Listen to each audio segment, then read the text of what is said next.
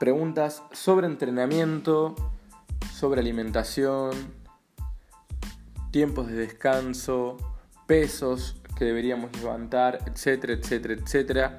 Son algunas de las preguntas que con más frecuencia nos realizan acerca, como dijimos anteriormente, de entrenamiento y de alimentación. Eh, a través de este medio iremos respondiendo algunas de estas preguntas que ustedes nos van haciendo llegar.